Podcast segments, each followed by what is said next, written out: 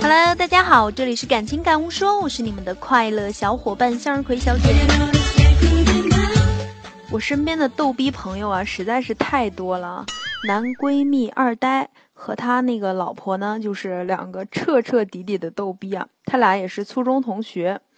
那天正上课，然后二呆就睡着了，结果他老师就一个粉笔头给打在他同桌脸上，然后那个同桌就叫起来了。老师就解释道：“你看你同桌睡觉了，你不会叫他起来吗？怎么当同桌的？”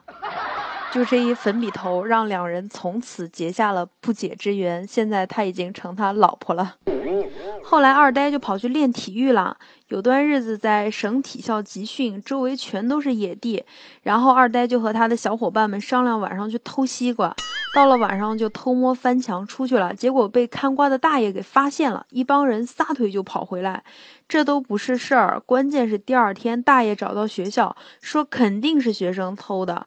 校长特别纳闷，就问他：“你怎么知道是我们学生？”大爷就回他：“他妈放狗都追不上，不是你们体校的还能是哪儿的？放狗都追不上。”最最有趣的是啊，今天。二呆他老婆小萌跟我关系也挺好，然后他就跟我说：“他说姐，你真不知道，他说他今天把我拉进卧室啊，迅速的拉上灯，疯狂的帮我推到床上，用力拉上被子蒙着我，喘着气说：你看我的手表是夜光的。然后小萌就狂吼道：我裤子都脱了，你给我看这个。这俩二货简直是让人不忍直视啊！还能再逗点吗？”亲爱的，你们身边有没有这样的一群朋友啊？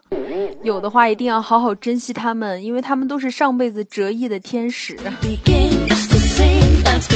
好了，感谢您的收听，祝您今天生活工作愉快。